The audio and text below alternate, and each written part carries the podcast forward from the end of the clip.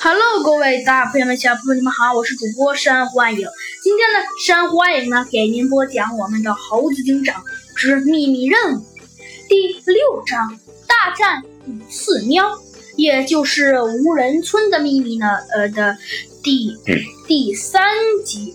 猴子警长说着，向空中的五四喵扑去。五四喵坐在那个位置上，也冷哼了一声，然后轻轻一躲。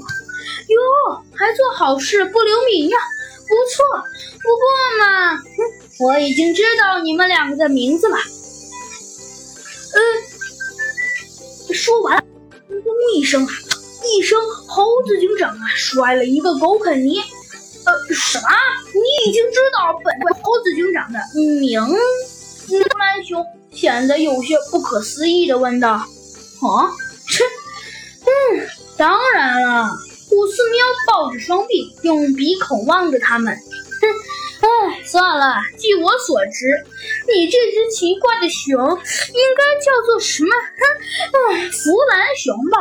还有，五四喵指向猴子警长，你应该叫做猴子警长吧？啊，哈哈，是最厉害的人物啊。这个。猴子警长与弗兰熊愣了一下，同时问道：“呃，你你怎么会知道？”